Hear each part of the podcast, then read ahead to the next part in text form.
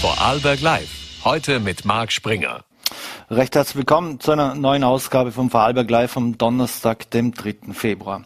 In Bregenz, das macht viel Schlagzeilen aktuell, weil jeden Tag Demonstrationen sind. Darüber wollen wir unter anderem mit dem Bregenzer Bürgermeister Michael Ritsch etwas später sprechen. Zudem in der Sendung äh, die Vorarlberger Eiskunstläuferin Olga Mikutina, die in Peking für Österreich im Eiskunstlauf antreten wird. Doch jetzt wollen wir mit einem anderen Thema und einem anderen Gast beginnen und ich freue mich sehr, dass ich Neos Parteichefin Sabine Schäfknecht hier im Studio begrüße Küstner. Vielen Dank für den Besuch. Einen wunderschönen guten Nachmittag.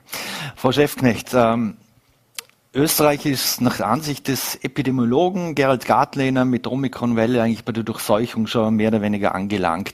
Jetzt der Kom äh, Komplexitätsforscher Peter Klimek, der, der sieht aber noch Unsicherheiten und warnt durchaus noch, vor allem wegen dieser neuen Omikron-Subvariante. Wie sollen wir jetzt da aus Ihrer Sicht eigentlich weitermachen, äh, wenn es so viele Variablen irgendwo gibt? Äh, halten wir den Dauerkrisenmodus irgendwo nur durch? Nein, ich glaube, es braucht ganz dringend wieder einen Weg zurück zur Normalität und zur Freiheit für alle Menschen. Äh, und ich glaube, andere Länder zeigen das auch vor, dass dieser Weg durchaus gangbar ist. Und das wünsche ich mir auch für Österreich. Mhm. Glauben Sie, können wir einfach alles aufmachen? Ist äh, die Situation auf den Intensivstationen ist ja mehr oder weniger stabil, wie, wie wir tagtäglich eigentlich sehen. Also würde das bedeuten, äh, so wie Dänemark auch wieder angekündigt hat, die werden ja auch wieder alles öffnen zum Beispiel? Ja, ich glaube, dass es eben dieses Zurück zur Normalität braucht. Und zum Glück, ich äh, sehe das wirklich als großes Glück an, haben wir jetzt eine Variante, die zum ganz, ganz großen Teil vor schweren Verläufen schützt. Wir haben derzeit, glaube ich, sechs oder sieben Personen auf der Intensivstation äh, in den Krankenhäusern in Vorarlberg. Also man sieht, man sieht auch an den Normalstationen, dass da zum Glück die Zahlen relativ stabil sind. Und jetzt muss man über Öffnungen nachdenken. Das tut man auch. Und was da aber für uns oder für mich persönlich ganz massiv zu, äh, zu kurz kommt, ist der Blick auf die Kinder, auf, auf die junge Generation. Da findet das als letztes statt und das finde ich sehr bedauerlich. Mhm, da wollen wir eh noch einen Blick drauf werfen. Aber jetzt, naja, wir haben eine Impfquote von knapp über 70 Prozent irgendwo. Äh, in diversen Gemeinden im Vorarlberg sind wir bei knapp über 60 Prozent. Das wissen wir, Omikron ist meistens äh, oder verläuft viel leichter. Also heißt das, jetzt ist die Chance, wirklich auch alles aufzutun? Oder müssen wir sagen, naja, wir haben doch noch 30 Prozent, die sind ungeimpft einfach. Also die haben überhaupt keinen Schutz vor einem schweren Verlauf. Ja, also ungeimpft sind sie zum Teil nicht. Zum Teil sind sie zweifach geimpft und haben jetzt ihren Impfstatus verloren per 1. Februar. Und ich halte, und das möchte ich auch deutlich betonen, ich halte die Impfung Impfung für etwas ganz Wertvolles. Die Impfung hat dazu beigetragen, dass wir jetzt in einer Situation überhaupt sind, wo wir über Öffnungen reden können und wir doch einen gewissen Schutz noch mehr bei Delta, aber jetzt auch bei Omikron, das ist auch nachgewiesen haben, der für die weitere Entwicklung und für die weitere Öffnung ganz dringend notwendig war. Also schon einen Appell noch einmal ans Impfen und aber auch einen Appell gegen die Impfpflicht. Sie kennen meine Meinung dazu. Mhm. Ich stehe der Impfpflicht sehr kritisch gegenüber. Für mich ist, sind die Freiheitsrechte oder die, die Grundrechte eines jeden einzelnen Menschen so hoch bewertet, dass ich die Impfpflicht ganz kritisch sehe, speziell jetzt mit Omikron, wo wir sehen, dass es ganz milde Verläufe gibt. Und ich halte sie auch schlicht für, und einfach nicht für umsetzbar. Mhm. Beschlossen wurde sie eigentlich, wo Delta am Höhepunkt war, mehr oder weniger. Also mit einer Variante mit Delta würden Sie die Impfpflicht eher verstehen und äh, oder war da Ihre Meinung auch schon so, na, auf keinen Fall Impfpflicht? Ja, also ich kann nachvollziehen, dass jemand für die Impfpflicht ist, speziell medizinisches Personal, das über lange Zeit wirklich in den Krankenhäusern äh, Ausnahmesituationen erlebt hat und dass Menschen, die dort tätig sind, aber auch andere, die das miterleben, äh, sagen, ich sehe den einzigen Weg in der Impfpflicht, das kann ich nachvollziehen. Mhm. Und äh, dementsprechend gab es auch intensive Diskussionen bei uns intern, bei NEOS und auch unterschiedliche Positionierungen, auch unterschiedliche Priorisierungen, weil ich glaube, um das geht es schlussendlich. Was werte ich höher? Und jetzt hört man aber zum Glück auch etliche Stimmen aus unterschiedlichsten Parteien, die sagen, hoffentlich werden wir die Umsetzung der Impfpflicht nicht brauchen und vielleicht haben wir es dann nur, falls wir im Herbst ganz andere Voraussetzungen haben. Ich hoffe das auch.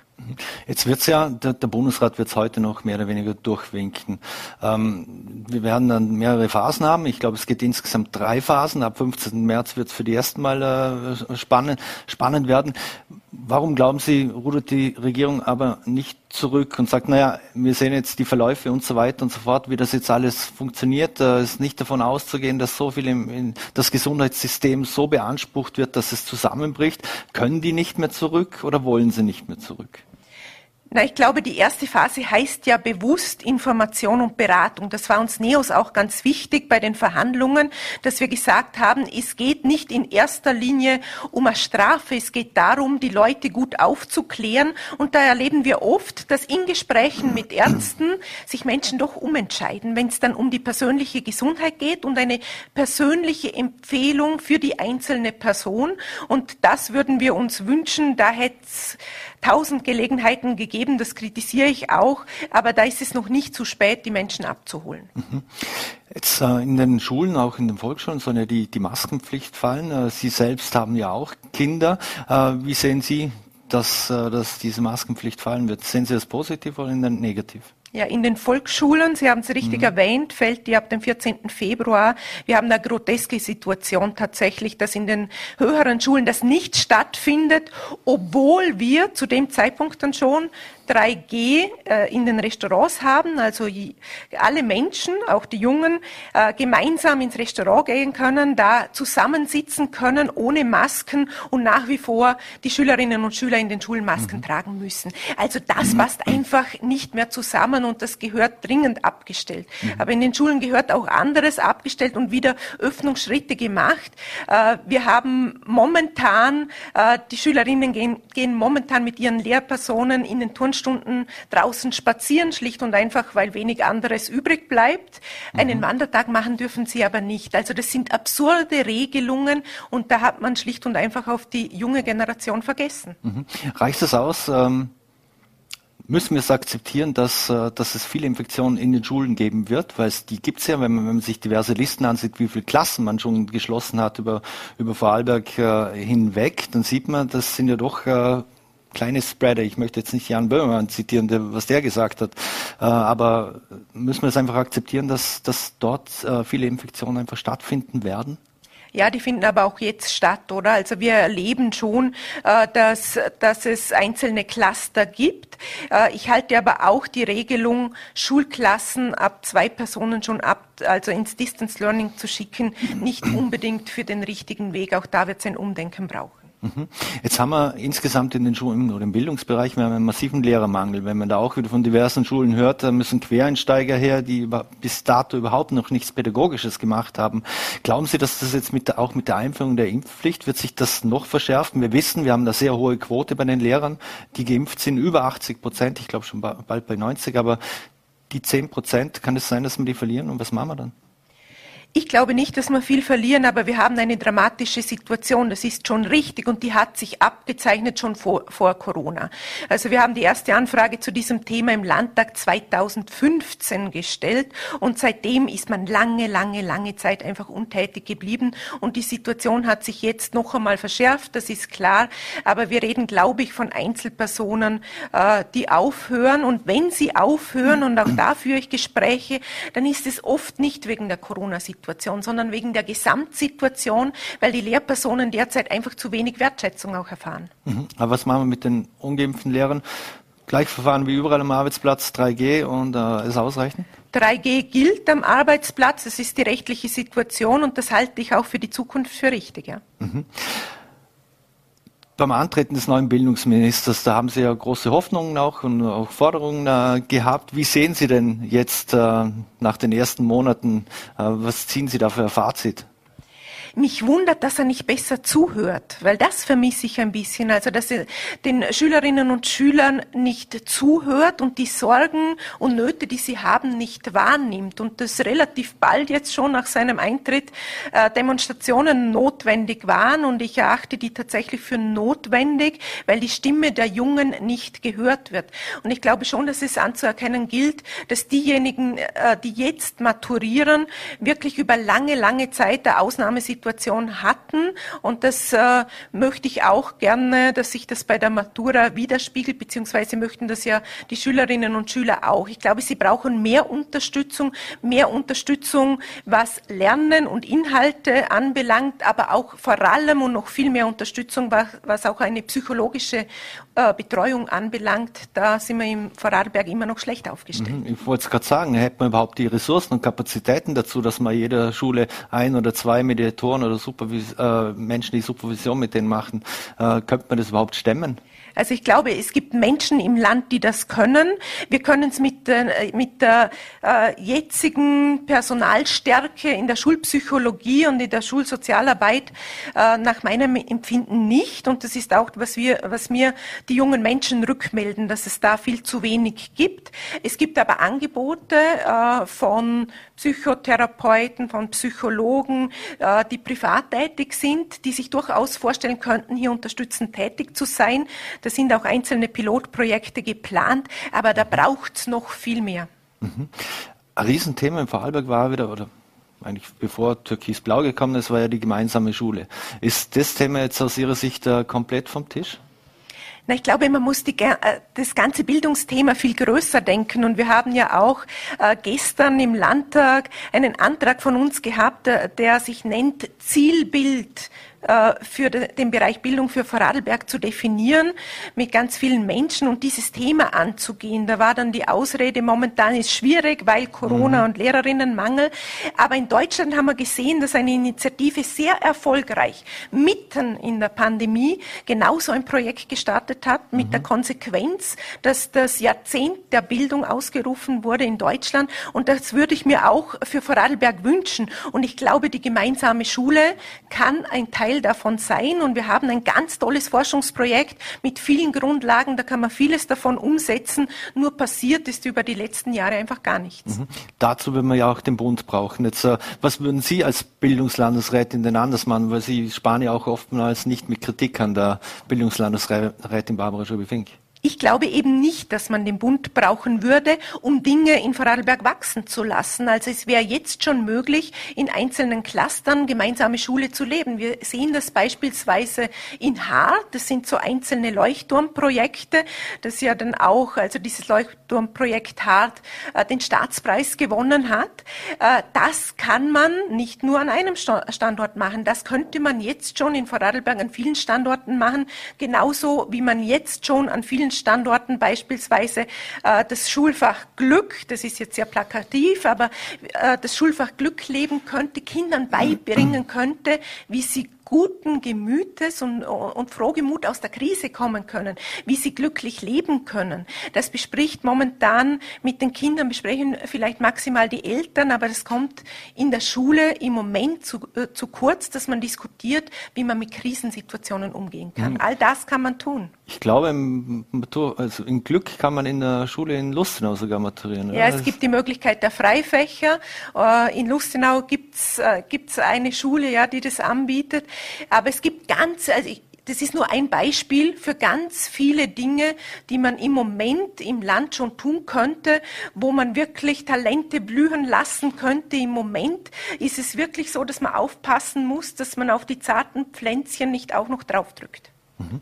Überfällig ist ja auch die Umsetzung des Kinderbildungs- und Betreuungsgesetzes. Liegt das auch an der Landesrätin? Ja, das liegt an der Durchsetzungsfähigkeit und am Durchsetzungswille, sage ich mhm. auch. Ich kann nicht auf 96 Gemeinden warten, die dann alle sagen, ja, das passt mir so, wie es ist. Ich muss was vorlegen und was entscheiden, was ich im besten Einvernehmen natürlich mit allen für, für richtig erachte, aber wo auch ein gewisser Druck Richtung Zukunft da ist, wo man sagt, wir wollen hin beispielsweise, und das ist jetzt eine Neos-Forderung, hin äh, zum Rechtsanspruch ab dem ersten äh, Lebensjahr eines Kindes auf, auf einen hochwertigen, ich glaube, das ist auch wichtig, Kinderbetreuungsplatz. Und da muss man mit den Gemeinden daran arbeiten, das umzusetzen. Aber auf das Okay aller Gemeinden zu warten, ist sicher der falsche Weg. Mhm. 2024 soll die, wird die nächste Landtagswahl anstehen. Ähm, wird das jetzt auch bedeuten, dass man vielleicht im nächsten Jahr dann mehr Willen zeigen wird, äh, diverse Dinge auch umzusetzen? Weil ein Jahr vor der Wahl geht es ja wieder richtig los mit, mit Wahlkampf. Glauben Sie, dass, äh, dass da dann mehr Bewegung auch in Bildungsfragen hineinkommt? Ich würde es hoffen, aber danke für den Hinweis. Wir nehmen das mit und werden da ganz, ganz viele Anträge gezielt einbringen und die Probe aufs Exempel machen, ob das so ist. Bis jetzt haben wir es nicht erfahren. Mhm. Aber die Hoffnung stirbt zuletzt. Mhm. Wird Neos im Wahlberg mit Ihnen 2024 in die, in die Wahl gehen? Äh, ich werde sicher an der einen oder anderen Stelle mit dabei sein, nämlich mit einem großen Führungsanspruch Richtung Regierungsbeteiligung. Das ist das große Ziel äh, von NEOS, dass wir nächstes Mal Teil der Landesregierung sind und äh, nicht nur Anträge stellen können, sondern direkt auch in die Umsetzung gehen können. Und sind wir überzeugt davon, dass wir es besser machen würden, als das jetzt der Fall ist. Könnte es auch sein, dass äh, Claudia Gammann ins, ins, Land zurückkehrt, die ja immer mehr ihren Lebensmittelpunkt hier gefunden hat? Da müssen Sie sie fragen. Ich glaube, sie fühlt sich ganz wohl in Brüssel und Straßburg. Mhm. Abschließend noch, äh, lassen Sie uns nochmals zu den Corona-Demos kommen, die ja in Bregenz jetzt die ganze Woche stattfinden, die auch zum Vorfall, äh, wie berichtet, äh, gesorgt haben. Die Organisatoren wollen ganz offensichtlich den Landeshauptmann an den Verhandlungstisch zwingen, wie sie ja selbst auch überall schreiben. Sehen Sie da irgendeine Legitimation, warum er das tun sollte, selbst wenn wir jetzt mal diese Vorfälle ausblenden würden, dass es die nie gegeben hat? Ich glaube, das kann man eben nicht ausblenden. Also ich halte Dialog für extrem wichtig, aber wenn gewisse rote Linien überschritten worden sind, und die sind definitiv überschritten worden, mit jeder Drohung, mit tätlichen Angriffen, wie es jetzt auch stattgefunden hat, sind rote Linien überschritten worden, die Dialog unmöglich machen. Jetzt muss man vielleicht schauen, findet man andere Wege des Dialoges, aber dass sich ein Herr Landeshauptmann nicht mit den jeweiligen Personen an den Tisch setzt, kann ich nachvollziehen und halte ich auch für richtig wichtig. Mhm. Ist die Gesellschaft gespalten oder ist es wirklich nur eine Abspaltung? Weil wenn wir es mal in, in absoluten Zahlen sehen würden, selbst wenn wir den harten Kern nur wegrechnen, der da in Bregenz, durch Bregenz marschiert äh, tagtäglich, dann ist es, äh, sind wir ja im Promillbereich. Ich glaube, dass man so auch nicht rechnen darf. Ich glaube, dass man jeden einzelnen Menschen sehen muss. Und da sind ganz viele auch dabei, die haben Sorgen und Nöte. Und diese Sorgen und Nöte oder Ängste, auch vor einer Impfung beispielsweise, die muss man wahrnehmen, die muss auch die Politik wahrnehmen. Und da braucht es Lösungen. Da braucht es auch einen Schritt aufeinander zu. Das bedeutet immer beidseitig, oder? Also auch der Aufruf da, äh, respektvoll und, und wertschätzend, aber auch mit, äh, wie soll ich sagen, äh, mit einer gewissen Offenheit aufeinander zuzugehen, das braucht es auf beiden Seiten. Mhm. Eine allerletzte Frage, wenn es um Offenheit geht. Äh, die Sideleiter haben ja auch irgendwas äh, offen gelegt zumindest. Äh, hat Sie das überrascht, dass es sowas auch auf Landesebene gibt oder, oder war das eh klar, dass, dass es so Sideletters auch im Wahlwerk gibt? Überrascht war ich nicht, äh, vor allem nicht auf Bundesebene. Äh, auf Bundesebene war ich doch schockiert, wie sie ausgestaltet sind, also in welcher Klarheit da auch Postenschacher stattfindet. Das war ja in diesem Ausmaß in Vorarlberg nicht der Fall. Da verstehe ich umgekehrt nicht, wieso, dass man es nicht gleich offengelegt hat. Sind schon ein paar Kleinigkeiten dabei, wenn es um Wahlkampfkosten und ähnliche Dinge, Wahlrecht geht, wo man vereinbart hat, zumindest dürfen die Grünen da nicht mehr ausscheren, also die man vielleicht tatsächlich nicht offenlegen wollte. Aber ich glaube, sonst ist nicht viel dabei, dass man nicht auch transparent darstellen hätte mhm. können. Hätte es das mit Ihnen auch gegeben oder nur mündlich, weil Sie da smarter sind? Na, Sie wissen, dass wir für Transparenz stehen äh, und das ziehen wir auf allen Ebenen auch so durch. Mhm. Sabine Schäfknecht, vielen Dank für den Besuch hier bei Vorarlberg Live im Studio und äh, bleiben Sie gesund. Danke, schönen Abend, Danke. Sie auch. So, meine Damen und Herren, und wir machen jetzt hier im Studio gleich einen fliegenden Wechsel. Wir haben ja jetzt schon sehr viel über Bregenz gesprochen, über die Corona-Demos. Es gibt nicht nur die Corona-Demos, aber darüber wollen wir jetzt auch gleich sprechen und ich freue mich, dass ich den Bregenzer Bürgermeister Michael Ritsch hier im Studio begrüßen darf. Vielen Dank. Guten Abend, Herr Springer. Herr Ritsch, äh, wir haben es eh schon angesprochen, die Corona-Demos in Bregenz. Hat Sie das jetzt, äh, dieser Vorfall, das das erste Mal wirklich so es zu eskalieren schien, äh, selbst überrascht, dass es so weit kommen konnte? Lassen Sie mir, danke für die Frage, mhm. aber lassen Sie mir ganz kurz erklären, weil mein äh, politischer Referent die, die letzten Wochen täglich sechs Stunden damit beschäftigt ist, Anfragen, E-Mails, Telefonate mhm. zu beantworten, weil offensichtlich in der Bevölkerung ganz vieles nicht klar ist. Viele erwarten sich, dass der Bregenzer Bürgermeister diese Demos untersagt. Mhm. Und die Erklärung, die wir dann immer geben müssen, ist, eine Demonstration wird bei der Bundespolizeidirektion angemeldet. Es gibt ganz wenig Gründe, dass die Polizei das versagen kann und wir werden nur darüber informiert. Ich habe dann eh versucht, mit einem Gipfel, mit dem Landespolizeidirektor, mit dem Landesrat äh, Verständnis zu gewinnen, dass das nicht geht, was zurzeit in Bregenz abläuft. Das ist mit keiner Silbe zu dulden, dass eine Stadt, eine Landeshauptstadt tagtäglich blockiert wird.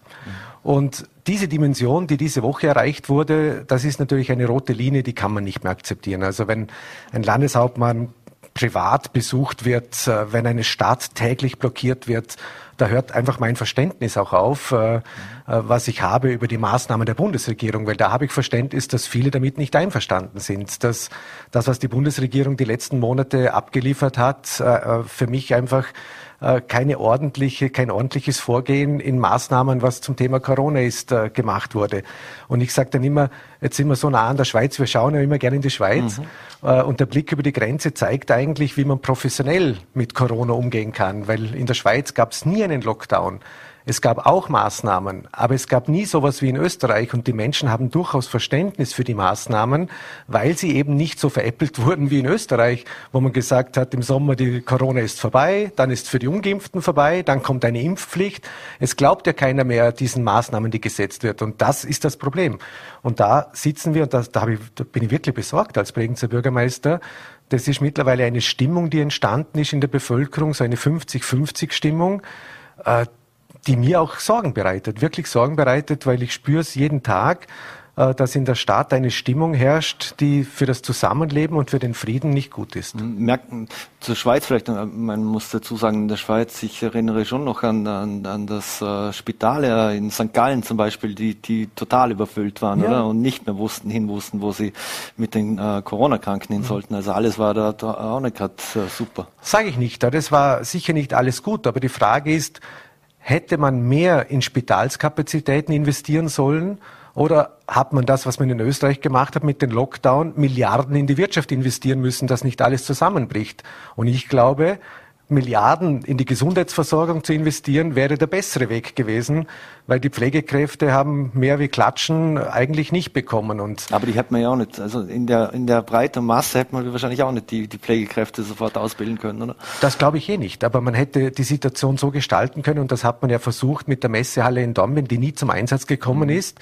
Die hätte man dann vielleicht gebraucht, wenn man eben keinen Lockdown gemacht hätte, wenn man den Schweizer Weg gegangen wäre. Ich glaube nach wie vor, dass viele Länder die Krise besser gemeistert haben wie Österreich. Mhm. Sie uns noch mal kurz über die Stimmung in, in, in der Stadt Staat sprechen. Äh, wie nehmen Sie es eben wahr, wenn man mal in ein Lokal geht oder so? Es gibt ja auch durchaus äh, Wirtschaftstreibende in Bregenz, die das ganz anders sehen. Die laufen sogar mit bei den Corona-Demos, wie man hört. Ja, das sage ich ja. Es ist ein Thema, wo 50 Prozent der Gesellschaft eben sagen, das ist nicht okay und 50 Prozent der Gesellschaft sagen, das, was die Regierung macht, ist nicht okay. Äh, und darum ist das Thema ja so schwierig. Und äh, ich hätte mir immer gewünscht, und das habe ich von Anfang an gesagt, man sollte den Dialog suchen. Ich bin ja, ich bin wirklich bekannt als geduldiger und verständnisvoller Mensch. Ich habe alle Organisatoren der Demos bei mir im Rathaus gehabt. Ich habe mit allen Gesprächen geführt. Die Wiegem hat es versucht. Also wir sind wirklich offen auf alle zugegangen, immer versucht, den Dialog zu halten, um Verständnis zu werden, dass es nicht geht, eine Stadt quasi so in Geiselhaft zu nehmen, weil wo die Freiheit für den anderen aufhört, endet auch die Freiheit derjenigen, die meinen, sie kämpfen für Freiheit. Und mhm. also das, was die letzten Tage passiert äh, und was auch gegenüber der Exekutive so aufgefahren wird, das ist einfach zurückzuweisen, weil es geht nicht anders, dann äh, die, die Polizei und da muss man wirklich dankbar sein, dass die das auch so über sich ergehen lassen, weil das ist kein einfacher Job, den Sie derzeit haben. Sie müssen wirklich täglich mit 50, 60, 70 Mann irgendwie versuchen, dass nicht alles in der Landeshauptstadt zusammenbricht. Mhm. Eine Frage dazu noch. Glauben Sie, dass diesen Organisatoren wirklich um die Sache geht oder wollen die halt auch so wie es äh, MFG in, in, Oberösterreich oder dann jetzt in Niederösterreich, wo man es in den Gemeinderat in Weidhofen geschafft hat, äh, über, überraschen, dass, dass die sich im Prinzip da irgendwie positionieren wollen? Es gibt eben mehrere Organisatoren und darum sage ich, weiß, ich, ich hatte ja alle bei mir. Mhm. Also ich glaube jetzt der Professor Rigo, Erwin Rigo, der auch einer der Organisatoren ist, das war persönlich mein Professor in der Schule in Englisch und Sport, dem geht es nicht um eine politische Aktion. Dem geht es in dieser Frage wirklich um seine Haltung zum Thema Corona.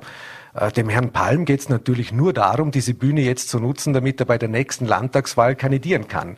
Und da frage ich mich schon, da muss sich auch jeder fragen, wenn man das Parteiprogramm dieser Partei liest, möchte ich da ein Teil sein dieser Bewegung. Mhm. Ich möchte es nicht. Also wenn man das liest, äh, das ist dann schon, das geht dann in Richtung eher rechte Politik. Und da habe ich mich immer distanziert, dass ich das nicht möchte. Also je nach Organisa Organisator der Demo muss man unterscheiden, was eigentlich wirklich die Gründe sind, wieso sie auf die Straße gehen.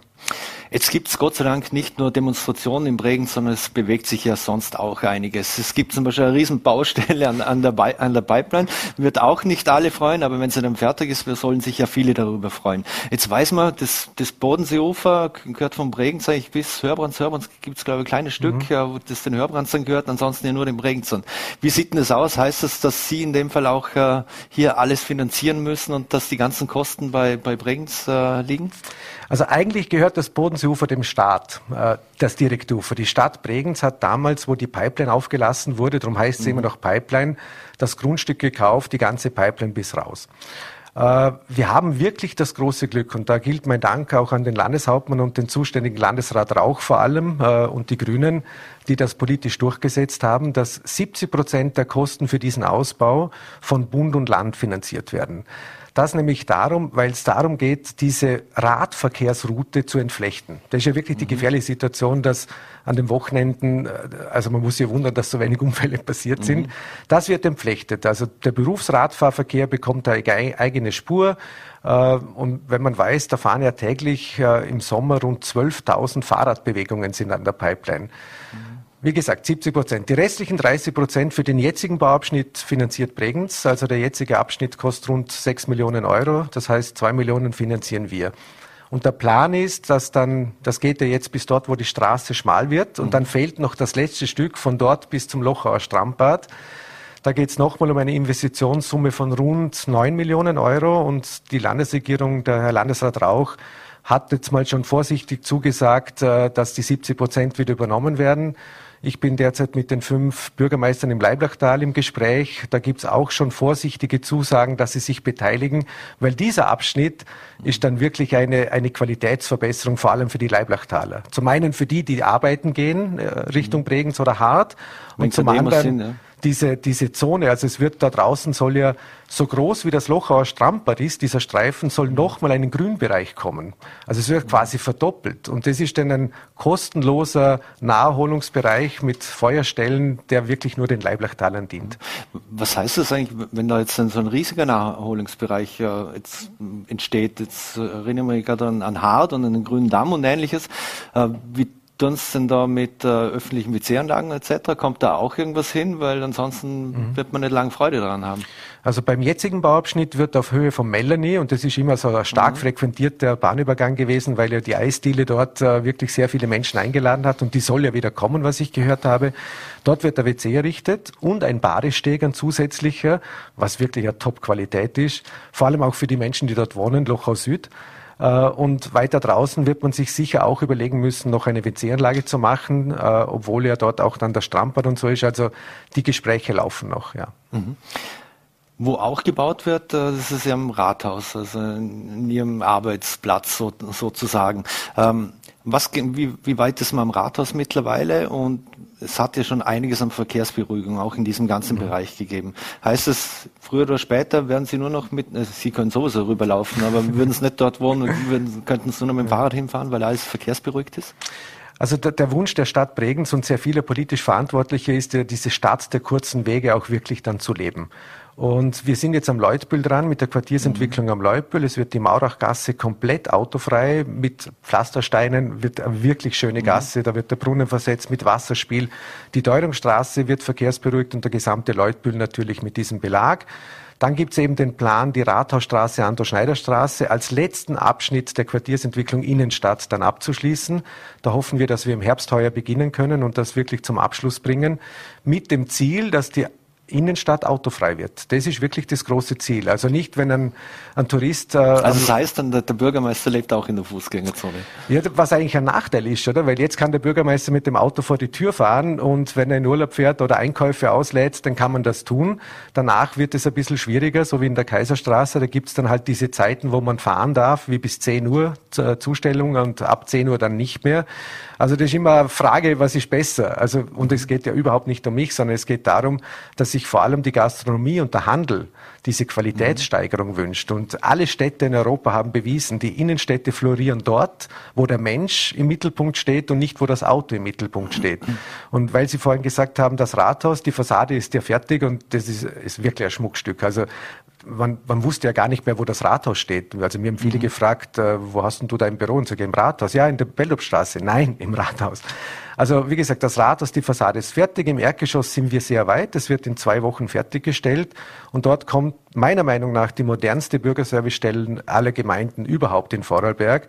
Äh, am Ende werden dort 14 Arbeitsplätze sein, wo Bürgerservice, Stadtbus, Meldeamt, Sozialservice, Wohnungsservice, auch das Standesamt, äh, auch das Friedhofsamt. Also es kommt alles ins Rathaus, ins Zentrum von der Stadt. Alle Hochzeiten werden in Zukunft im Stadtvertretungszimmer stattfinden. Das heißt, der Balkon des Rathauses steht den Brautpaaren zur Verfügung und nicht nur dem Faschingsprinz und dem Bürgermeister am Gumpiger Donnerstag. Mhm. Mit dem Ziel, wenn dann der Vorplatz des Rathauses so quasi einen Vorplatz bekommt, dass dort auch die Hochzeitsgesellschaften quasi die Agape, Agape Brautstrauß werfen vom Balkon, Foto machen, das Leben dort entsteht und nicht nur Verkehr, mhm. sondern Leben, nämlich der Mensch muss sich der Bürgermeister einen guten Hashtag überlegen, damit es dann auch in den sozialen Medien. Hashtag Love im Rathaus. Genau, zum Beispiel. wenn, wenn, wir beim, beim Rathaus sind, ähm, jetzt hatten wir diese Woche ja diesen Fall in, im Fußach, wo der, der Bürgermeister die Mitarbeiter wegen Impfung und Ungeimpfter informiert hat. Wie gehen Sie mit ungeimpften Mitarbeitern im mhm. Rathaus um? Also wie gesagt, wir haben ja das Glück, dass 3G am Arbeitsplatz gilt. Ähm, was wir schon tun, ist bei Neueinstellungen verlangen wir den grünen Pass. Und ich glaube, das ist ein guter Kompromiss, den grünen Pass zu verlangen. Äh, beim bestehenden Personal ist es so, dass weiterhin diese 3G-Regel gilt, äh, solange der Bund nicht in diese Richtung noch was Falsches beschließt. Äh, weil ich der Meinung bin, da gefällt mir Schweden, Dänemark, Irland, wie sie alle heißen, besser. Die schaffen nämlich jetzt alle Regeln ab und das würde ich mir eigentlich auch wünschen für Österreich. Mhm. Wenn wir im Rathaus sind, dann muss ich natürlich zu äh, ehemaligen Kulturen, oder suspendierten Kulturamtsleiter Judith Reichert fragen. Und zwar, ähm, da ist ja, das hatte geheißen, dass sie noch im Hintergrund irgendwo werkt und die Fäden zieht und, und doch arbeitet. Wie ist denn da jetzt der, der Stand der Dinge im Fall Judith Reichert? Also ich bin froh, wenn es bald einmal zum Abschluss kommt. Wir haben jetzt den Bericht äh, der Gebarungskontrolle vom Land bekommen. Den haben wir gestern übermittelt bekommen. Also äh, der liest sich mal sehr gut. Äh, wir warten jetzt noch auf das Ergebnis der, der staatsanwaltschaftlichen Untersuchung. Das hoffe ich, dass das im Februar kommt, dass wir dann das Kapitel endlich abschließen können. Es wird dann auch noch einen Prüfbericht des Prüfungsausschusses der Stadt geben. Da gab es die ganzen Sitzungen schon. Also ich warte eigentlich auf diese drei Abschlussberichte, damit Judith Reichert auch wieder, wenn sie, so, so ich glaube, von allen Vorwürfen freigesprochen wird, ihre Arbeit aufnehmen kann. Im Hintergrund hat sie natürlich nicht gearbeitet, selbstverständlich nicht. Aber sie hat immer wieder versucht, wenn sie mitbekommen hat, so quasi, was für Beschlüsse jetzt anstehen, mich zu informieren, was im Vorfeld schon alles vorbereitet wurde. Weil ein Kulturprogramm wird ja nicht von Monat auf Monat gemacht, sondern ein Kulturprogramm wird ja über zwei Jahre hinaus geplant. Ich kann mhm. ja keinen Bregenzer Frühling machen, wenn ich nicht zwei Jahre im Vorhinein mit Agenturen schon bespreche, welche, äh, welche Gruppe steht zur Verfügung und würde nach Bregenz kommen. Also mhm. da hat sie natürlich vorausgedacht und es blockiert sie auch wirklich jetzt. Äh, aber ja, das ist zur Kenntnis zu nehmen. Es fällt dir nicht einfach äh, im Wissen oder in ihrem Wissen, dass sie sagt, ich habe mir überhaupt nichts zu Schulden kommen lassen, dass sie quasi bei Dreiviertelbezahlung zu Hause sitzt und nichts tun darf. Mhm. Wie lange, ich wollte fragen, wie lange können Sie sich denn, können oder wollen Sie sich das eigentlich dann auch, auch leisten? Irgendwo jemand, Sie brauchen ja jemanden in, in dieser Position, mhm. der das, das, das vollumfänglich macht. Wir haben Gott sei Dank ein sehr gutes Team im, Sozi im Kulturservice. Äh, die stellvertretende Leiterin, die ist extrem bemüht, äh, quasi alles, was zu erledigen ist, auch gut zu erledigen. Die macht wirklich einen guten Job. Der Stadtamtsdirektor ist ja interimistisch der Abteilungsleiter, so sieht das äh, die Regelungen in der Stadt auch vor. Wie gesagt, ich hoffe, dass die Staatsanwaltschaft jetzt im Februar uns quasi berichtet, was jetzt passiert, weil da warten wir eigentlich auf die Ergebnisse. Und sobald diese Ergebnisse vorliegen, wünsche ich mir, dass dann Judith Reichert, wenn alles gut ist, auch wieder zurück, zurückkommen kann. Oder Sie zaubern jemanden neuen aus dem Hut? Nee, äh, gibt es ja auch überhaupt keinen Grund für mich, weil wie gesagt, wenn Sie von allen Vorwürfen äh, die dann diejenigen. Aber Sie haben ja einen Plan B haben. Sie wissen ja selber nicht, wie es ausgeht. Das ist ja nur Ihre Vermutung. Der Plan B, der Plan B heißt, die Stelle wird neu ausgeschrieben, aber ich hoffe, dass der Plan A ist, dass Judith Reichert die Arbeit, die sie bis jetzt sehr gut gemacht hat und bei den Kulturschaffenden auch sehr gut angekommen ist, dass sie die Arbeit wieder aufnehmen kann. Mhm. Am Plan A gibt es ja auch in Bezug auf das Hallenbad. Also hat es einen Architekturwettbewerb gegeben mit einem Gewinner und so weiter. Wie sieht es denn da jetzt aus? Wird dieses Projekt dann eigentlich auch so umgesetzt, wie das damals in diesem Plan oder von den Architekten vorgeschlagen wurde äh, und der Öffentlichkeit präsentiert wurde? Also wir haben ja wirklich das, das größte Budget in der Stadtvertretung beschlossen heuer, dass es je in der Geschichte gab, weil eben diese zwei Großprojekte anstehen. Das quasi 60 Millionen Projekt Festspielhaus, wo ein neuer Zubau kommt, da gab es mhm. jetzt im Jänner den Spatenstich. Mhm. Und das Hallenbad direkt daneben, da ist im Mai der Spatenstich. Also die ganzen Ausschreibungen laufen jetzt. Ziel ist im Mai mit dem Bau des Hallenbads zu beginnen und dann zu versuchen, so gut die Temperatur, das Wetter es über die Jahre zulässt, dass quasi Anfang 25 das Hallenbad fertiggestellt wird und Ende 24 all diese Umbaumaßnahmen beim Festspielhaus fertiggestellt sind.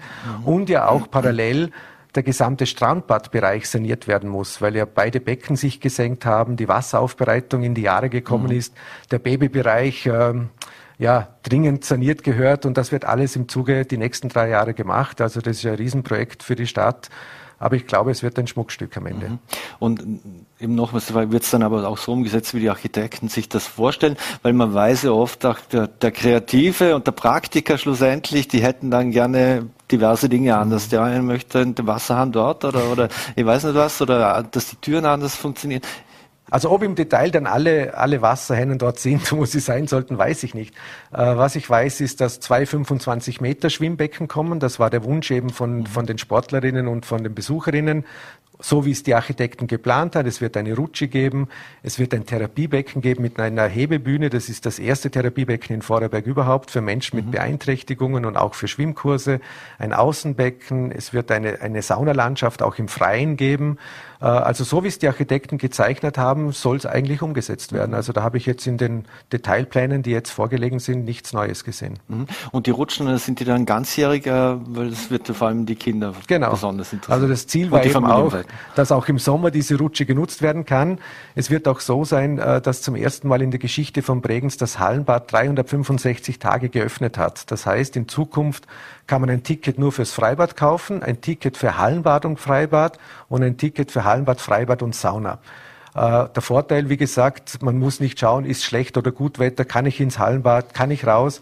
Das ist vorbei, das ist Geschichte und die, und die Rutsche auf jeden Fall kostenfrei, ohne dass man Tickets kaufen muss, auch im Sommer von außen zugehbar, damit man auch die Rutsche im Sommer verwenden kann. Und das heißt auch, dass die, was in der Sauna sind, die können dann auch direkt in den See springen, äh, so wie Gott sie schuf, oder?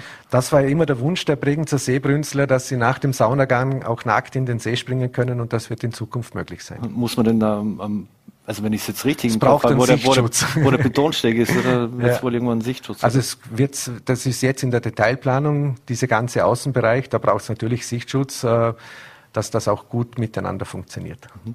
Wenn wir gerade in dem Viertel sind, dann äh, Sie wollten oder wünschen sich dort ja ein Kongresshotel, das auf Baurecht äh, umgesetzt mhm. wird. Hat es da Bewegungen gegeben? Äh, was, was ist da geschehen? Also beim Kongresshotel ist unsere neue Stadtentwicklerin jetzt auch intensiv in die Standortfrage gegangen. Äh, wir haben nächsten Dienstag das nächste Gespräch zu dem Thema, wo es darum geht, dass wir einen, so einen kleinen Wettbewerb ausschreiben, äh, wo ist der beste Standort und wie sollte es quasi aussehen. Weil zuerst sollten wir ja wissen, wo möchten wir es, wie sollte es aussehen und dann erst in die Baurechtsausschreibung gehen, die quasi eigentlich schon fertig ist. Also die Baurechtsausschreibung, äh, da sind wir schon weit, äh, aber wir müssen jetzt noch den Standard und die Art, wie es ausschauen soll, ein bisschen untersuchen. Und das soll jetzt nächsten Dienstag nochmal besprochen werden, äh, mit dem Ziel, dass es auch da eine politische Mehrheit gibt, die sie in all diesen anderen Projekten gegeben hat. Und das freut mich richtig, dass die Fraktionen in Bregenz da wirklich sehr positiv und aktiv, auch trotz keiner Koalition und Opposition, wenn es um Sachfragen geht, äh, mitarbeitet. Mhm. Jetzt gibt es natürlich nicht nur die Großprojekte, sondern es gibt, ähm, Bregenz ist eine sehr lebenswerte Stadt, äh, da wollen natürlich auch viele hinziehen. Ähm, jetzt entstehen dort oder an gewissen Orten verschiedene neue Wohnblöcke etc. Was für Potenziale gibt es eigentlich im, im Bregenz Vorkloster, wo diese ganzen Südtiroler Siedlungen sind? Da gibt es mhm. ja zum Teil Teil der Südtiroler Siedlung, da ist im Innenbereich viel Grünfläche etc. Äh, jetzt weiß man, wenn man Bregenz erkennt, da wurde auch schon vermossen und ähnliches. Heißt das für jene Menschen in der Südtiroler Siedlung äh, wohnen, dass ihnen früher oder später ein Block in, in, in den Vorgarten gesetzt wird sozusagen? Also die Vogevosi ist wirklich ein sehr guter Gesprächspartner in all den Fragen und der Vorteil in Bregenz ist ja, dass ungefähr ein Drittel der Bregenzer Wohnsitze, also knapp 5000 Wohnsitze gemeinnützig sind. Vogevosi, Alpenländische Wohnbau Selbsthilfe und damit auch leistbar. Das ist die einzige leistbare Wohnform, die es wirklich gibt, ist gemeinnütziger Wohnbau. Da sind wir in der Luxusposition, weil Vorgängerbürgermeister von mir, vor allem Fritz Mayer, mhm. äh, sehr viel gemeinnützigen Wohnbau über 18 Jahre gemacht hat. Jetzt geht es darum, diese Wohnungen zukunftsfit zu machen. Wir haben mittlerweile das Problem, wenn wir eine Südtiroler Wohnung versuchen zu vermitteln, wir sind ja nur quasi, wir dürfen zuweisen. Die Vogevose macht den Vertrag. Dass neun von zehn, denen wir so eine Wohnung geben, sagen, da ist ja keine Heizung, die ist überhaupt nicht barrierefrei, da gibt es keinen Balkon, keinen Parkplatz, da gibt es gar nichts. Und wir haben jetzt versucht, mal bei einem Quartier der Südtiroler Siedlungen gemeinsam mit der Vogevosi und Architektenbüro zu überlegen, wie können wir diese Vogevosi-Wohnungen zukunftsfit machen. Zukunftsfit heißt Heizungen, Balkone, die man vielleicht dazu bauen kann, und die Wohnungen quasi auch barrierefrei zu machen. Und das ist schon eine Überlegung, die wir haben, aber keiner, der in einer, so einer Wohnung wohnt, muss Angst haben, dass er die Wohnung verliert. Im Gegenteil, äh, es wird eher so sein, dass wenn es uns gelingt, quasi Stück für Stück die Wohnungen zu sanieren und zukunftsfit zu machen, dass die Menschen in Wohnungen wohnen, die lebenswerter sind, weil da wohnen auch sehr viele ältere Menschen, die immer noch selber heizen müssen, wo die Barrierefreiheit eben nicht gegeben ist. Äh, wo die Hellhörigkeit in den Häusern, mhm. muss ich auch nicht erklären. Also da hört man halt wirklich über drei Stockwerke alles. Äh, da muss man was tun. Die Vogevos ist aber auch bereit, mit uns darüber nachzudenken, was in der Achsiedlung passiert. Auch der unterste Bauabschnitt Achsiedlung müssen wir sanieren. Es gibt auch äh, Wünsche für Neubauprojekte der Vogevosi. Neben den vielen privaten Bauprojekten, die zurzeit mhm. im Verkloster sind, da gibt es ja wirklich jetzt mehrere Baustellen, wo wir Wohnbau Wie machen. Wie viele Wohnungen stehen dort? Ich glaube auch in der Nähe vom von der Post äh, entsteht ein neues Projekt, dann im Bereich Praxenweg entsteht gerade ein Projekt, also beim, beim Blum dort. Also dort, wo wir Einfluss haben, das ist beim Praxenweg, weil das Grundstück gehört uns. Da, haben wir jetzt gerade in der Stadtvertretung und im Stadtrat äh, einstimmig ein Baurecht beschlossen für ein neues Sozialzentrum. Also dort mhm. im, im Praxenweg soll ein Sozialzentrum entstehen mit Quartiersgarage, mit einem Gesundheitszentrum, mit einem Café, äh, mit einer Kleinkinderbetreuung. Ähm, Dort, wo wir noch eine Möglichkeit sehen, äh, ist bei einem Grundstück im Gebiet Schändlingen, das der Stadt gehört, dass mhm. wir dort eventuell gemeinnützigen Wohnbau machen für Mitarbeiterwohnungen. Äh, und dann gibt es noch Wünsche von privaten Eigentümern, die eben Wohnbauprojekte wollen. Also es entsteht eine Menge Wohnraum, aber der ist auch heiß begehrt, weil Bregenz als Landeshauptstadt und Stadt am See immer mehr zum Hotspot wird für die Menschen, die gerne hierher ziehen wollen. Und das freut mich natürlich auch als Bürgermeister, dass wir so eine begehrte Stadt mhm. geworden sind. Das heißt auch, äh, viele neue Bewohner heißt auch, äh, gibt es auch die einen oder anderen Steuern wieder mehr. Also ich würde mir dann wünschen, dass wir mal die 30.000 Einwohnergrenze äh, überschreiten. Ich bin total froh, dass die Firma Blum so investiert in den Standort Bregenz, weil die Firma Blum hat vor, von knapp 1500 Mitarbeitern auf zweieinhalbtausend Mitarbeiter am Standort Bregenz aufzustocken. Vor allem äh, sollen die Konstrukteure nach Bregenz kommen und das ist natürlich Kommunalsteuer. Also mhm. das ist eine Einnahme für die Stadt, äh, wo wir schon auch froh sind. Mhm. Eine letzte Frage noch. Äh, in Bregenz gibt unter Ihnen das Spiel der freien Kräfte. Äh, ist das ein Vorteil oder gibt es doch irgendwo noch einen, einen Sideletter mit den mhm. Grünen vielleicht? Also ich sage immer, es, es, sollte ja die Politik der besten Ideen sein. Es wird dann immer als Spiel der freien Kräfte, aber ich sage immer, die, die, beste Idee sollte sich durchsetzen.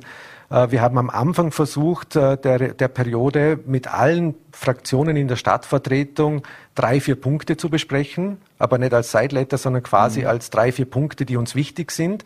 Und der wichtigste Punkt für mich war, wenn wir wirklich jetzt die beste Idee machen, dann kann es nicht sein, dass alle das Budget ablehnen dann muss man zumindest hergehen und sagen, okay, wir akzeptieren das Budget im Großen und Ganzen und stellen aber zu einzelnen Budgetpositionen Zusatzanträge oder Abänderungsstreichungsanträge. Mhm. Da waren alle damit einverstanden. Wir wollten es dann auch verschriftlichen. Das haben dann zwei, drei gemacht. Die anderen wollten es nicht schriftlich, sondern lieber mündlich. Und am Ende habe ich gesagt, ja, es nützt dann eh nichts, auch wenn ich es schriftlich hätte. Wenn sie es nicht tun, tun sie es nicht. Mhm. Also man kann es dann auch nirgends einklagen. Also ich, ich appelliere dann die Vernunft derer, die, die gewählt wurden im Bregenz und bis jetzt läuft es auch sehr gut, auch wenn immer wieder mal medial zu hören ist, äh, dass etwas nicht so rund läuft. Aber wenn man sieht, wie sich die Stadt entwickelt, wie viele Projekte entstehen, das Weiherviertel, der Bahnhof, das sind ja auch die großen, die sind ja auch jetzt mittlerweile auf Schiene. Die Hypunterführung wird jetzt neu gebaut. Da ist Baubeginn im Frühjahr, damit äh, die nächsten zwei Jahre die Hypunterführung barrierefrei ist und dort der Ausweichbahnhof kommt. Und bei all diesen Projekten waren die immer eine Mehrheit der Fraktionen dabei. Es war nicht immer einstimmig. Es wäre auch langweilig in der Demokratie, wenn mhm. alles einstimmig wäre. Also so gesehen läuft es bis jetzt ganz gut. Äh, ob das äh, dann ein Jahr vor der Wahl immer noch so gut läuft, da wird dann wahrscheinlich wieder eher Wahlkampf gemacht. Ja, mit dem muss ich dann halt auch zurechtkommen. Äh, da werden wir dann sehen, was die Zukunft bringt. Da werden wir gespannt drauf schauen. Auf jeden Fall vielen Dank für den Besuch hier bei Wahlberg Live im Studio. Immer gerne. Und äh, bleiben Sie gesund. Danke, Danke. auch so viel Dank. So, meine Damen und Herren, und wir wechseln zum Schluss noch einmal das Thema. Morgen werden in Peking die Olympischen Spiele eröffnet. Und dabei wird sein auch die aus der Ukraine stammende und für Österreich antretende Olga Mikutina, die in Vorarlberg lebt. Und mein Kollege, Chefreporter Voller, äh, Joachim Mangert, hat vor der Sendung mit ihr gesprochen. Herzlich willkommen, Frau Mikutina. Vielen Dank, äh, dass Sie so kurz vor Ihrem Abflug noch Zeit haben für ein Interview. Ähm, am Montag geht's ab in den Flieger nach China. Ähm, wie sehen denn jetzt die letzten Vorbereitungen vor dem Start aus? Also die Vorbereitungen laufen gleich wie vor jedem Wettkampf. Wir trainieren fleißig und versuchen einfach im Training Programme zu laufen, dass alles bei mir sitzt und ich in guter Form zur Olympia fahre. Mhm. Äh, Stichwort Olympia. Was bedeutet denn Olympia konkret für Sie? Ähm, welche Erwartungen hegen Sie für das Großevent? Also Erwartungen, wie bei jedem Wettkampf möchte ich mein Bestes zeigen und Programme möglichst ohne Fehler laufen, äh, mit viel Ausdruck, mit stabilen Dreifachsprüngen und mal schauen, was rauskommt. Das wären meine Ziele und Erwartungen. Und natürlich freue ich mich, weil Olympia ist ein riesiges Ereignis für jeden Athlet. Und ich denke, es wird wirklich viel Spaß machen. Mhm. Ähm, jetzt geht es nach China. Ähm, welche Erwartungen haben Sie vielleicht auch an das Land selbst und an das olympische Dorf? Kann ich nicht genau sagen, weil das ist jetzt ja, ja für mich zum ersten Mal. Alles ist ganz neu. Ähm, aber ich denke, es wird wirklich interessant sein. Die Stadt werden wir leider nicht sehen wegen Corona-Beschränkungen, aber trotzdem denke ich, Olympisches Dorf wird auch super interessant und spannend aussehen. Mhm. Äh, Sie haben es auch angesprochen, die Corona-Beschränkungen. Äh, welchen Einfluss hat denn die Pandemie auf die Ausübung Ihres Sports? Wie sieht das jetzt im Vorfeld aus? Äh, worauf muss man achten, dass man sich auch nicht infiziert? Ist man dann schon länger abgesondert? Ähm, welche Herausforderungen stellt das, die, äh, vor, vor welche Herausforderungen stellt das die Athleten und Athletinnen? Ja, wir möchten natürlich auch gesund bleiben. Das ist auch das Wichtigste jetzt. Und dafür tragen wir immer FFP2-Masken, versuchen Kontakte zu vermeiden, wenn möglich, äh, weniger im öffentlichen Räumen oder Verkehr mitzufahren und so weiter. Ja, verschiedene Beschränkungen haben wir auch. Mhm. Ähm, die Vorbereitung von Ihnen war ja überschattet von einer Knieverletzung auch. Äh, jetzt sind es aber schon die Wettkampf Wettkämpfe wieder gelaufen. Die sind eigentlich ganz gut gelaufen. Ähm, wie verlief denn die Vorbereitung, gerade auch in Anbetracht nach der Verletzung? Ähm, ja, nach der Verletzung Schritt äh, für Schritt haben wir wieder begonnen zu trainieren und die Vorbereitung lief gleich wie, wie vor der Verletzung. Mhm. Mehr kann ich nicht. Mhm. Ähm, Im Vorjahr haben Sie ja bei der Weltmeisterschaft in Stockholm den hervorragenden achten Platz erlaufen und äh, damit folgte auch die Olympia-Qualifikation. Ähm, was hat sich damals für Sie verändert, als Sie, als Sie gewusst haben, wow, achter Platz, Weltmeisterschaft, das ist natürlich ein, ein Riesenergebnis. Ja, verändert hat für mich äh, fast nichts. Ähm, nach dem Wettkampf bin ich zurückgekommen und habe weiter trainiert.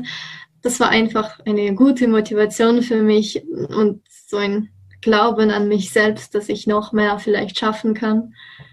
Äh, ja, das Einzige, was ich jetzt äh, gespürt habe nach, nach diesem er Ergebnis bei dem Wettkampf, ist nur die Aufmerksamkeit äh, von der Presse. Die ist jetzt etwas mehr geworden. Aber ansonsten alles gleich. Mhm. Vielleicht äh, ein kleiner Ausblick äh, auf Ihre Kür bei Olympia. Was darf sich das Publikum und die, die Preisrichter denn erwarten? Äh, das Programm ist ja gleich geblieben wie letzte Saison, die Musik, nur das Kleid ist anders. Aber Content von Programm ist auch gleich. Ähm, deswegen erwarten einfach, äh, dass ich gut laufe und es genießen. Ich glaube, äh, das Kleid ist ja ganz was Besonderes. Das ist ja eine Familienproduktion, wenn mich nicht alles täuscht, oder? Äh, ja, ähm, aber diese Saison hat, sind die Kleider nicht von meiner Oma genäht worden, wie immer. Ähm, ja, aus gesundheitlichen Gründen konnte sie das nicht machen. Ähm, deswegen hat man mir ähm, genäht beim, bei einer Näherin aus Russland. Mhm. Ähm, Stichwort Musik. Ähm, welche Rolle spielt denn die Auswahl der Musik auf, auf die Kür und auf das gesamte Thema beim Eiskunstlauf? Ganz große Rolle spielt die Musik. Das ist ja ein Teil von unserer Sportart. Ähm, es muss unbedingt äh, dem Trainer und dem Athlet gefallen und auch ähm, passen zu Persönlichkeit und so weiter. Deswegen spielt große Rolle. Meistens äh, wählen wir Musik gemeinsam mit der Trainerin und wenn uns beiden das Musikstück gefällt, dann nehmen wir es. Mhm. Ähm, kommen wir zurück zum Wettkampf. Ähm, welches Ziel haben Sie sich persönlich gesetzt und wen sehen Sie in der Favoritenrolle auf die Medaillen? Auf die Medaillen bei der Olympia? Mhm. weiß ich nicht. Ich weiß nicht, wer die Medaille gewinnen wird. Äh, ich denke, alle Sportler möchten einfach das Beste zeigen. Das wünsche ich äh, mir als auch den anderen. Und weiters werden wir sehen. Mhm. Ähm, Sie laufen, ich glaube, bereits seit dem vierten Lebensjahr äh, Eiskunstlauf. Ähm, Im Alter von zwölf sind Sie dann von Charkiw aus der Ukraine nach Feldkirch gekommen. Ähm, wie schwierig war es denn für Sie, äh, in Österreich Fuß zu fassen? Ähm, anfangs war das nicht leicht, das sage ich gleich. Ähm, die Sprache konnte ich gar nicht und alles war neu ähm, die Mentalität und äh, die Art des Lebens, das Land auch neu. Ja, aber dann irgendwie Zeit, mit Zeit ist besser geworden.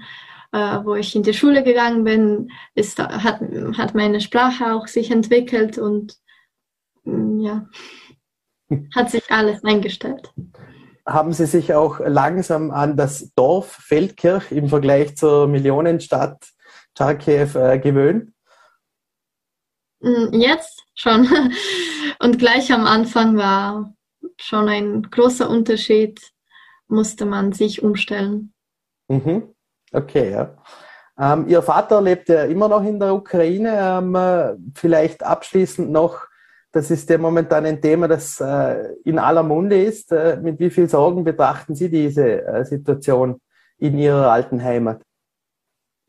Ja, ähm, ich muss sagen, dass ich äh, Unruhe habe ähm, in mich drin, äh, als auch für meine Verwandten und Freunde und alle anderen Mitglieder der Familie in der Ukraine äh, als auch in, der, in Russland, weil dort leben auch ein paar unserer Bekannte. Und weil das kann ich ja leider nicht sagen, weil ich lebe jetzt hier in Österreich und kenne die ganze Situation jetzt nicht zu 100 Prozent aber hoffe einfach, dass alles gut endet und bleibe im Kontakt mit meinen Verwandten. Mhm. Okay, ähm, dann möchte ich mal ganz herzlichen Dank für dieses äh, sehr spannende Interview von einer bescheidenen, aber motivierten Athletin äh, ausdrücken. Und ich wünsche ganz viel Erfolg und viel Spaß, vor allem auch in, bei den Olympischen Spielen dann. Danke vielmals und Und das Interview hat Voller TTV-Chefreporter Joachim Mangak geführt. Wir bedanken uns fürs Dabeisein, würden uns freuen, wenn Sie morgen wieder einschalten, VNRT, Ländle TV oder Voller T. Wünschen Ihnen einen schönen Abend und bleiben Sie gesund.